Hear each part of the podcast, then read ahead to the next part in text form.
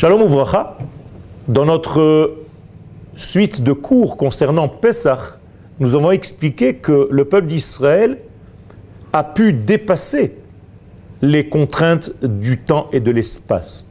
Vous savez que l'Égypte représente la nature. Toute la nature, c'est l'Égypte. Par excellence, la nature par excellence, c'est l'Égypte. D'ailleurs, en hébreu, le mot Mitzraim se dit aussi Meitzarim, c'est-à-dire un emprisonnement, une forme de prison. Une prison de quoi? Bien, de l'identité. Meitzar mi.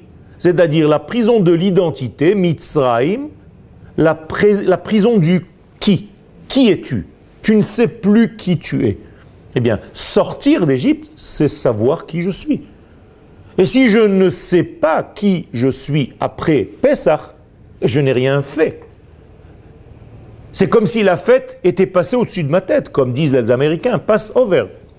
C'est-à-dire que la fête de Pessah vient me redonner ma place au sein même de l'histoire humaine. Et je dois savoir que si j'étais capable un jour de sortir d'Égypte, c'est que je suis capable de dominer le temps et la nature d'une manière générale. Akadosh Baruch a créé un peuple, le peuple d'Israël. Ce peuple d'Israël a été comme l'histoire d'un homme et d'une femme, où l'homme sanctifie sa femme.